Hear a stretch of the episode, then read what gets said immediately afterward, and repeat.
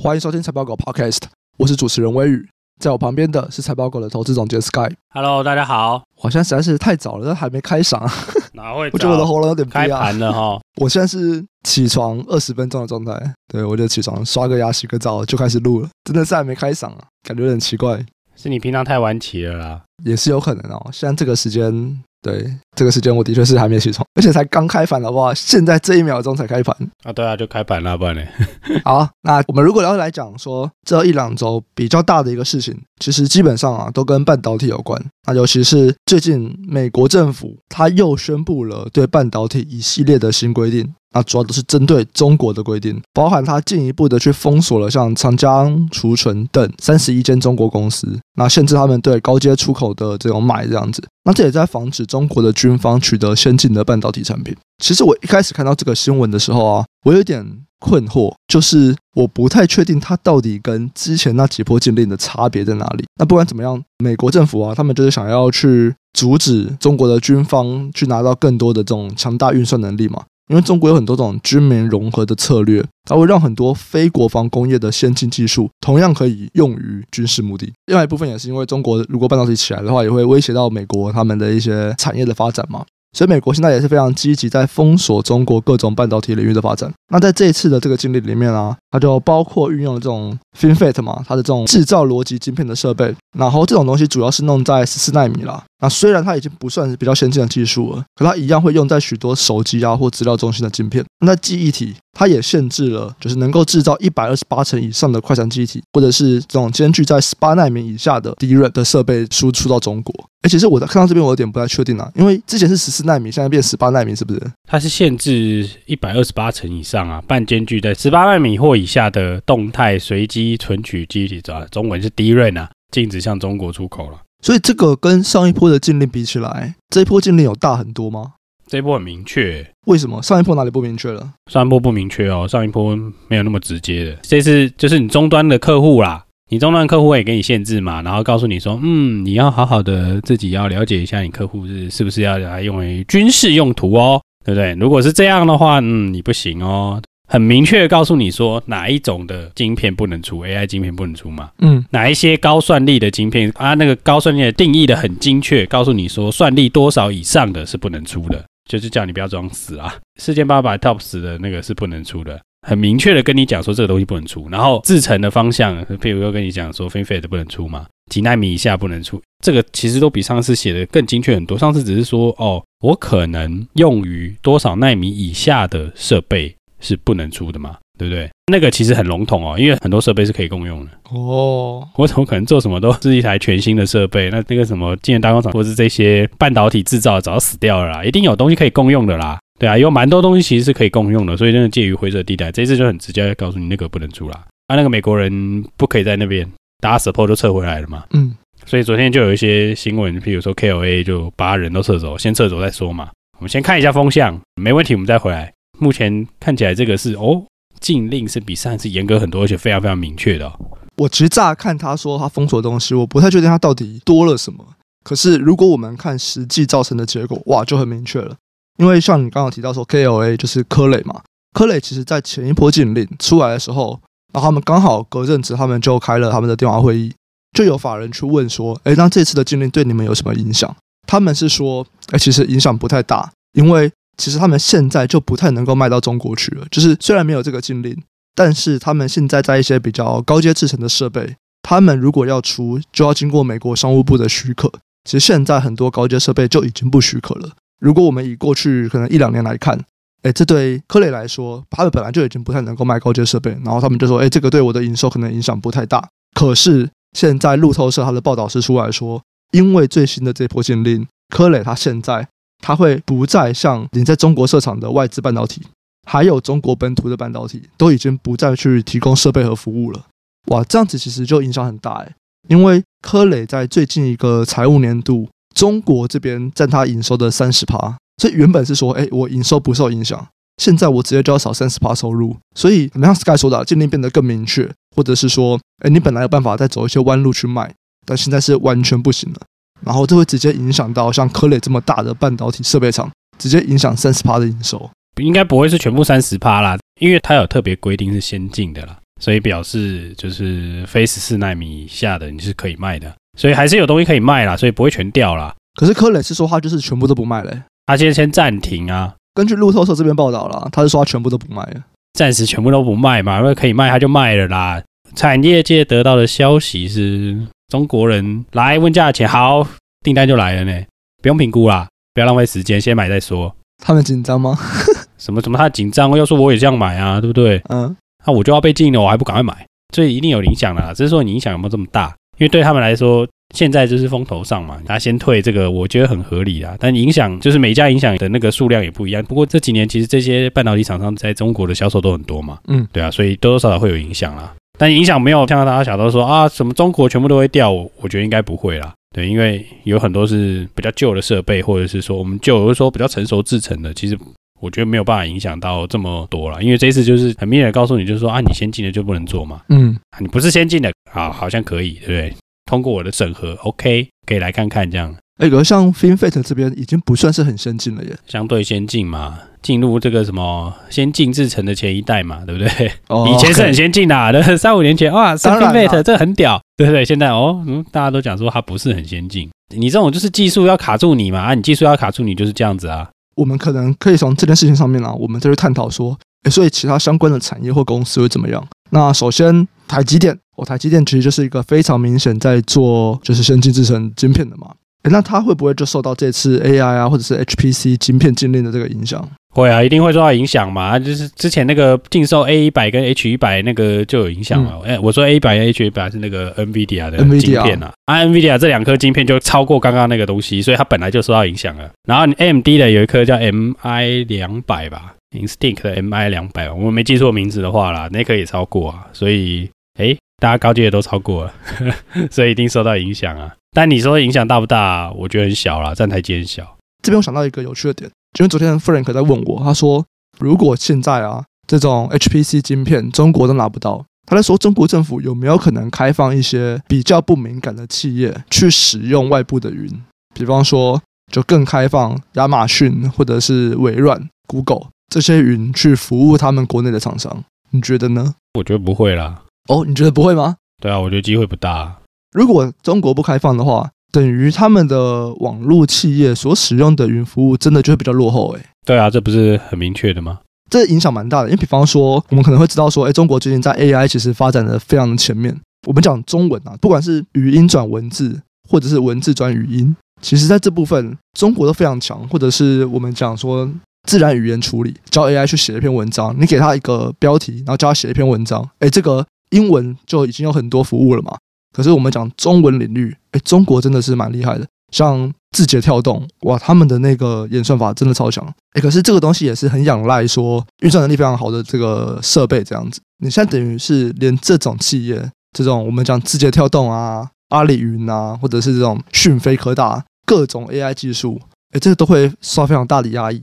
应该说中国蛮常军民混用嘛，你一开始有提到嘛？嗯，对啊，要我进一定全进啊，这种技术扩散的东西，对不对？它并不是说单单的是 for 军事用途嘛，我就是要压你全部半导体的发展啊，尤其是先进制程的，对啊。那现在如果来看记忆体产业，因为这次其实就有蛮明确的，就又限制了更多制造一百二十八层以上的记忆体啊，或者是半间距在十八纳米以下的 DRAM 的设备要禁止出口，禁止出口到中国。哎，所以我们就可以看到说，DRAM 一家，NAND 一家，DRAM 是合肥长兴，然后 NAND 是长江存储，哎，他们原本都是非常积极在扩厂，可是现在。都拿不到设备了，就算记忆体市况现在不太好，你想买设备，想要去增加你的市占率，哎，你都做不到。这样哇，其实这个算是蛮伤的啦。而且韩国也有蛮多公司有在中国设厂嘛，所以像我们之前有提到说，哎，三星其实在过去他们会透过景气比较低迷的时候，逆向的去添购设备来增加市占率，哎，现在可能也做不到了。所以是不是在记忆体这边可以比较快供需回稳呢？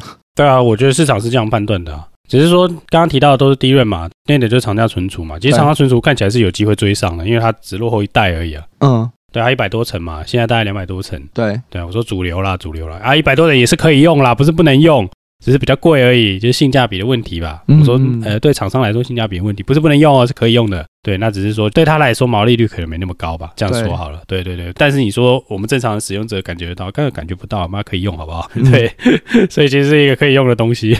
哎，所以这边反正你觉得记忆体看起来是有机会去压抑供给，然后让供需提早达到平衡，对了。对，我们讲几个 scenario 好了，我们讲 worst 就是对这个供给是最大影响的啦。对，就比如说，嗯、你说三星在中国多少厂？哎，三星中国很多厂哎，对啊，就有西安啊什么的，应该有占个三成吧？它占全球的三成啦，大概三分之一嘛，对不对？那它中国应该也有它的产能的三成，嗯，所以它其实影响大概 ten percent 呢，你就光进中国就好了。那个三星就影响 ten percent 嘛，海力士也有大概六七趴吧。Intel 之前有那个叫什么 Libx 哦，反正他之前收购 Intel 的记忆体厂，它有个六七趴。那长江存储本来就是 X 因子嘛，就是它看起来是完全不会再管你什么市况怎么样，它反正它就是往上做嘛。对，它就是不断扩张产能。你就是只把知道的这几家加起来，哇，看起来就十五二十趴就不见了呢。而且长江存储我还不知道它多少，所以我们先假设它其实也占不少嘛，对，五趴十趴跑不掉啊，对，至少可以影响市场。对啊，那你说这五趴，那可能进到快二十趴，这个一定是巨大的影响嘛，不需要怀疑啊，这个数量蛮高。我们之前有大概提过嘛，供需少三趴，哎，涨爆了，上次那个化学污染的事件嘛，对，海峡化学污染事件影响三 percent，连续涨大概快一个月吧，我如果没记错的话，涨了一两个礼拜跑不掉啦。你看这个这样算是不是很多？对啊，可是昨天又有一个新闻就跑出来讲说，哎，海力士说我拿到许可了，至少一年之内没问题。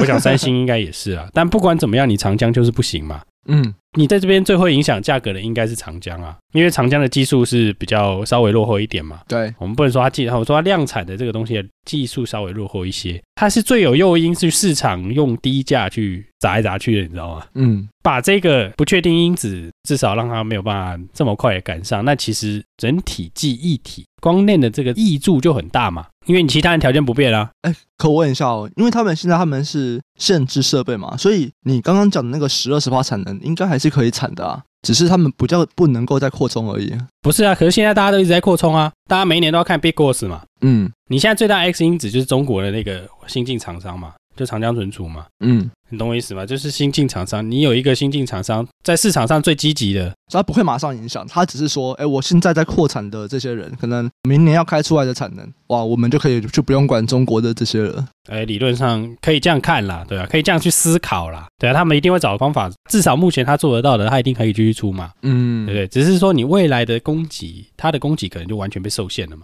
嗯嗯嗯，你甚至是有可能在中国的产能，就是这些外商在中国的产能都有可能受限啊，嗯。懂我意思吗？就是你现在可以生产啦，啊，你未来要怎么搞，那很难说呢。真的吗？他们有可能搞到连生产都不行哦。我觉得可以生产很奇怪啊，知道为什么吗？技术的扩散就是到当地就会扩散的啦。不要跟我讲一堆什么，哦、我们可以保密的多好，就剥削啦，对不对？我们这样讲简单一点吧，就是你看那个 Apple 那个什么新机间谍照，你保密再多好，这么一堆新机流出来，每天都有人讲说，哦，这个又有新的这个什么东西咯，对不对？你觉得有可能保密吗？不可能嘛。那技术也是啊。所以你只要去当地，就有机会扩散呐。你本来就在当地的东西，你可能没有办法再限制住了。那未来新的东西可能就会考虑比较少去那边吧，或者几乎不要去这样子啊。嗯，我觉得以美国的做法有可能哦。如果他们这次真的是要弄死中国了，半导体未来的这个发展的话，对啊，所以等于是说既有的产能它不会受影响，只是在未来在扩产这边，中国这边就比较困难了。对啊，对啊，对啊，或者是更先进的制程上，不管是中国自己做的还是他们去买的，可能都比较困难的。没错，没错，没错。所以你用 general 来看呢，你这个供给至少少个，就随便抓嘛，那。少个一两块应该有吧？美工也减产啊，对，凯霞也减产啊，海力士也减产啊，大家都减产呢。哎，海力士有说减产吗？哎，海力士好像还没有。我们期望他会减产，对对对，就我没有担心他，我们期望他好好干，对对，好好的减产。更正一下，是南亚科减产的。哦，对，所以其实记忆体市场大家已经这个开始减产了。你现在这个就是未来的供给又会减少哦，这个其实对市场的价格来说是正向的哦。所以这次记忆体看起来应该是因为这个禁令啊，以产业来说应该是最受惠的。那我们来讲最受害的，最受害的应该就是矽制裁了吧？因为所谓矽制裁就是有点像是在卖设计啦。那因为中国他们现在就是想要去做 CPU 的供应自主化，所以其实有很多台湾的矽制裁公司哦，他们画的饼就是说，哎，我们可以去就卖这些设计给中国，然后卖 IP 给中国，因为中国就是要做半导体自主化，所以他们会有很大的这种矽智财的需求。所以台湾有很多公司就是说，哎，我们现在可以成长率很高，或者是我们可以有很高的本益比，也就是因为我们可以卖这个东西给中国。哎，但现在是不是因为中国这种比较先进的，如果买不到设备，我买设计可能也没用，所以可能就会这部分相关台厂就会比较受害啊。理论上是啦，但影响我觉得应该不大啦。哦，就是不管怎么样，我还是先买下来再说。我能买的都先买，这样子吗？不是，因为它这个细之彩那个 IP 那个东西，刚才讲是本梦比嘛，对，所以它会被压缩的是未来的想象空间啦。对，你等于是说你要下新的这些 AI 晶片，你可以下啊，你可以在台湾下嘛。可是人家现在要求你要审查你的终端是谁用嘛，嗯，用途用在哪里嘛？假设你包了一个 NVIDIA 的 server 的 GPU 的加速器运算。人家也是会审查你终端到底是谁买的啊，这个其实重点是你这个这个做生意会变困难啦。你 IP 的那个东西就是本来美好的想象，就是哎，大家会透过来台湾下 IP，然后反正就来台湾绕路啦。所以其实过去有蛮多厂商是有吃到这个绕路的这个商机吧。所以禁令一出来以后，IP 马上就巨幅反应嘛，先往下跌再说啊。甚至很多都跌停嘛，先跌两根再说啦。所以其实这个你说真正对获利的影响，我觉得没有到非常大。这是一个对梦想、对你未来的这个期望，或者是说对市场气氛来说影响是大的。对，因为这些公司毕竟还是客户不会都以中方为主啦。但有几家是真的是以中方为主的啦，所以那几家可能就会跌得比较猛那样子。嗯，我说为主是说它中方占它比重有一定程度啦。嗯，刚刚我们有提到嘛，因为被禁的晶片其实有很明确的规范，对，所以其实真的影响它获利的比重应该非常非常低啊。主要影响的是真的就是市场的对这个东西的看法，还会说你本来对是很期望庞大的中国人为了国产芯来你这边下单啦，这个我想影响的是气氛比较多啦。哎，可是你不说他们是绕路用的吗？那现在中国应该会更想要找绕路的管道吧？因为我就在想说，你真的说不卖就不卖，那其实就有点像是我买东西我会找代买啊。对啊，对啊，他们就代买很多层，说不定就查不到了。对啊，说不定就查不到嘛。那所以那种被查到会怎么样啊？所以这个经历很很凶的，就是说你要去查客户是干什么的。他有讲嘛？台湾人可能不用受到这个影响嘛，对不对？但是你很难说啦。你台湾厂商如果遇到这个状况，会不会被人家要求你不要出？你就做很多公司啊，就是这家被抓到了，然后倒了，算了，那我再开下一家再来做。你要闹那个一定没有问题嘛？你说这种东西，政府机关最懂了嘛，对不对？那个政府不是有什么天眼哦，就查税用的哦，我管你用几层，对不对？反正我就查得到，查得到吧？看你要不要查而已啦。因为这个有可能很多层嘛，所以他就告诉你说啊，你自己要查客户哦，哦，客户不行我就嗯就不能出哦，类似这样的概念啦。所以他其实就是先给你一个蛮严格的限制，嗯，对啊。那你说这些都是例外嘛，就是在既有规定之下的例外，他还是赋予这个大家去稽查的空间嘛，所以他进的是蛮凶悍的。好，没问题。关于这个事件，大概先到这边。然后其实另外一个半导体也是蛮大的事件啊，哎，Intel 也说。因为 Intel 是 IDM 厂嘛，它就是设计跟制造分开。你想想说，其实，在其他公司里面，比方说像联发科，哎，它就是单纯在设计晶片；然后台积电就是专门在做制造。哎，可是 Intel 他们不是，他们是设计跟制造，他们都一起做。那其实这部分在管理上面其实并不是很容易，因为设计跟制造其实就已经算是两件不同的工作。所以你今天 Intel 它表现不好，到底是设计不好，还是制造不好，或者每一季他们到底是哪一个地方表现比较差？这个其实就是一直都是 Intel，其实蛮多人在讲啊，因为其实就在过去几年，大家都越来越分拆嘛，就我设计跟制造越来越拆开来，但是 Intel 它都没有拆，那这个东西可能就会导致说 Intel 是不是管理会比较不容易啊，或者是他们内部的绩效的审查会不会比较不好做？诶，现在 Intel 他们就说他们也要来做这个拆了，可是我没有很注意啊，他们是说他们要拆公司还是要拆部门啊，还是要拆成就是事业体这样的感觉？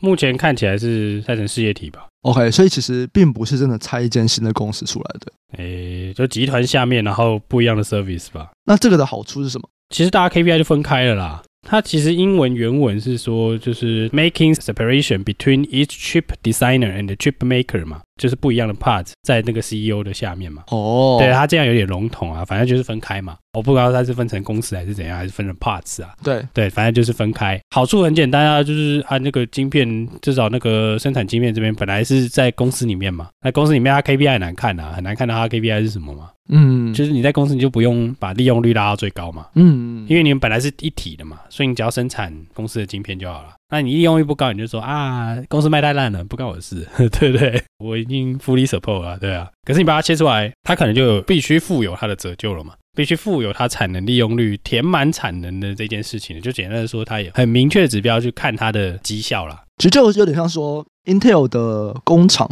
本来他就是只做 Intel 晶片，但现在他可能也会去做别人的晶片了。对啊，对啊，对啊，可能去年就有风声了嘛，所以大家就一直都在讨论，Intel 进来以后，哎。现在的晶圆代工的厂商会不会受到冲击嘛？他一定会啦，只是说冲击多大而已啦。哎，可是 Intel 的产能很多吗？产能我不确定哎，但是它的产能肯定是先进的啊。对，你说它分出来，等于是有一个全新的竞争者把它的那叫什么产能切出来跟你竞争嘛，就跟那个 GlobalFoundries 一样啊。如果他们产能够大，这样子台积电就受到蛮大影响的。一定会受到影响啦，但影响的层面有点复杂，就对了。就很多人在讨论的东西是说，因为这个服务并不是说啊，好，我今天在台积电生产 A 晶片，我马上就下三星，然后我可以马上拿去下 Intel 是不行的，你知道吗？对，因为大家也不会这样下啦。嗯，唯一有做过就 Apple 而已嘛，三星下一次，台积电下一次嘛，就手机跳来跳去。对啊，那是 iPhone 几忘记了。对啊，反正你要开两个光照啊，不一样的。哎、欸，这成本很高呢，所以大家不会下来下去。耐克在那边，通常就在那边的啦。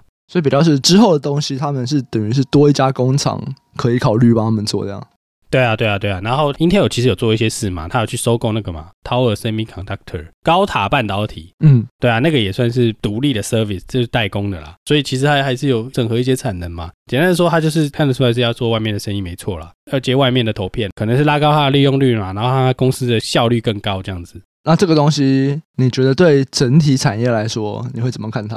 蛮有趣的啊，因为这是蛮大的冲击啊，真的是大冲击啊。你说 Intel 会不会完全干掉台积晶圆代工？我是觉得应该不太可能啦，机会不大啦，要时间啦，要很长的时间嘛。只是说它会不会冲击这个价格？我觉得肯定是会的啦。嗯，对啊，因为这很明确嘛，它等于是说它已经 build 好它所有的体系了，它不是随便切的呢，因为你要去投片。你要去他那边下单好了，你要很多的 service 嘛？对，我要 service，你怎么设计这一颗晶片嘛？那你需要一些 IP 嘛，对不对？然后我这里面有一些 part 肯定有 IP，我就直接 support，我就不用设计了嘛，对不对？那我要怎么设计这个东西？我可能一些 EDA tool 嘛，对，我这些东西都看起来是齐备了，我才切出去的嘛。嗯嗯嗯，对啊，那我切出去以后，对这个市场的产能其实是增加的，你知道吗？对，因为其他人以前不能用你的产能嘛。现在其他人可以用你的产能了，就产能的使用上面会更有效率嘛？对啊，那这时候又开始出现，就是哎，你不降给我啊，不然我下 Intel 啊。对，假设讲个技术能力差不多，假设啦，我们先假设这样好不好？啊，不要我就需要那边啊，那边良率也很好啊。对对啊，我们假设两个技术能力差不多就是这样嘛，就算差有点多，还还是会这样啦。这种制衡的这种就是商业世界嘛，然后我想办法来制衡你啊，反正又多一个供应商了，那边有很多产能空出来，我可以去试试看啊。如果他真的产能做的不错，他的那个良率很高。他 service 很好，我们就来互相砍价钱啊！他给我八折啦，对啊，看你怎么样。对，其实如果有研究过台积电的很多人，他们会说，其实台积电主要做的其实是服务业啦，它并不是一个单纯工厂这么简单。他们其实要跟公司有非常非常多的配合，就是双方的连接其实是很紧密的，所以既有的产品应该是不太会受到影响。就像你说的嘛，其实在未来啊，如果然后台积电想要再涨价，哇，这种时候可能客户就会来考虑说，那我新的产品要不要看看 Intel 那边怎么样？我觉得另外一个有趣的是，Apple 它现在切割 Intel 以后，哎，说不定它未来它会，因为现在它主要的晶片可能之前都讲嘛，台积电啊，然后三星在做，那可能未来会想说，哎，那可以 Intel 来做，我不要用 Intel 设计的晶片，晶片我还自己设计，可是我让 Intel 来做，它就多一个选项，哎，我觉得蛮有趣的，说不定 Apple 会重启跟 Intel 的合作。对啊，这是有可能的啦。你说下 Intel 的代工也是有可能的嘛？对，这个不设限，但是这个东西，我想对这个市场的影响是大的啦。怎么讲？这就算是一个冲击吧，就是他重回代工嘛，他已经从 IDM 厂走回 Pure 的 IC Design Service，很有可能他 IC Design 这边有一些本来负有制造的责任的人被 release 的一些压力，他说不定又有更好的 performance 啊。这样说好了，你是说不止在设备的产能可以更好的利用，连人才上的产能都可以更好的利用？对啊，当然有可能啊，不过这个都是臆测啦，因为他等于是想要把你 IDM 的厂的这种 mindset 吧，就改掉了。其实我觉得这样子是不是也是给这种台积电的高阶主管另外一条发展的路？因为现在很多台积电高阶主管，如果在台积电内部，比方说有可能升不上去啊，或者是就是有点像是公司内部的竞争不太舒服。现在很多就是到中国去嘛，因为中国就会高薪挖角，那就去中国那边。哎，可是总是有一点点小敏感，很多台积电的人去了中国以后。名声就不太好，或者在网络上面就被骂。哎，其实他们是不是多一条路？就是你不去中国，你可以去 Intel 啊。理论上是这样啦，实际上应该很困难啦。对啊，对啊，有国籍又有什么的，然后制程啊那些都不一样嘛。但的确是有这样的机会啦。不管怎么样，去 Intel 名声绝对比去中国好吧？我是觉得没差啦，反正都是赚钱。对啊，对啊，其实到最后还是到底谁钱给的比较多没有错。走到最后就是这样嘛，对不对？好，那我们这集大概就先到这边。那其实整集都在讲这个关于半导体禁令啊，然后关于台厂会不会受惠啊，再来到 Intel 他们要去分拆这个事业体，虽然还不知道要怎么分啦。那我觉得的确这一两个礼拜看起来就是半导体这边有蛮大的动荡，就这边其实都算是蛮有趣的。主要我们还是关注在我们觉得有可能未来最值得关注的产业会有什么变化。那我觉得这边记忆体，哎，记忆体真的是一个蛮有趣的，就是我们其实最近一直在讲记忆体嘛，因为我们就是在看说到底什么时候开始止跌。然后目前看起来说，哇，这其实对整个产业来说是一个好消息哦，在供给的扩产这边又首选，其实这是一个好消息。记忆体可能回来的时间不远了，好吧，不远了。以目前的状况去推估，感觉看起来是因为供给已经开始下降蛮多的啦，所以就是有机会。不能很笃定的说会止跌啦，你要止跌还要有需求帮忙嘛？对对啊，你只有供给帮忙是没有用的，但至少已经达成一个条件了，供给这一端开始消减了。对，没错，就是有不断的有很多的外部因素去帮助你消减供给，所以你反面来说，你需求只要拉起来，那看起来这一次的下行循环可能就是有机会结束这样子了。没错，那如果对这个整个记忆体的循环就想要了解更多的话，可以去听听看我们的上一集。就台股、美股、低管期那一集，我们有在讲说，哎，小郑是怎么样看记忆体接下来的发展？它的脚本大概是什么？那我们今天就先到这边啦。如果有兴趣的话，都欢迎加入财报狗智囊团，这是我们的 Facebook 社团，还有财报狗 Discord 可以来跟我们讨论。那我们平常也会在里面分享一些东西，还有 Podcast 延伸内容。我们这集就先到这边，下集再见，拜拜，拜拜。